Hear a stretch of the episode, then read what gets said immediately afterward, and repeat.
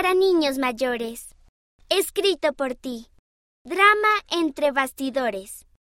Mi hermano menor es muy chistoso. Tiene una gran imaginación y se preocupa por los demás.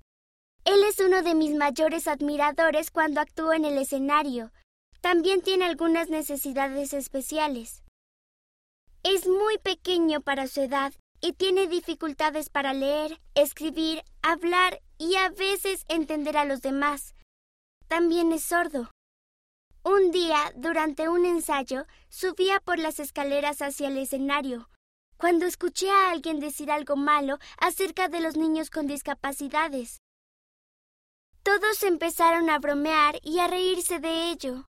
Sé que no querían herir mis sentimientos, pero eso me entristeció mucho y corrí a buscar un lugar donde esconderme.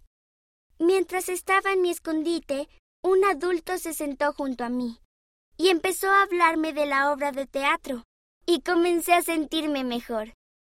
Cuando llegó el momento de volver a casa, le conté a mi mamá lo que había sucedido.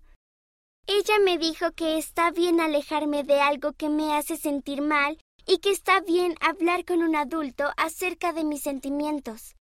A veces las personas no entienden lo que se siente cuando se tienen necesidades especiales o se conoce a alguien que tiene necesidades especiales.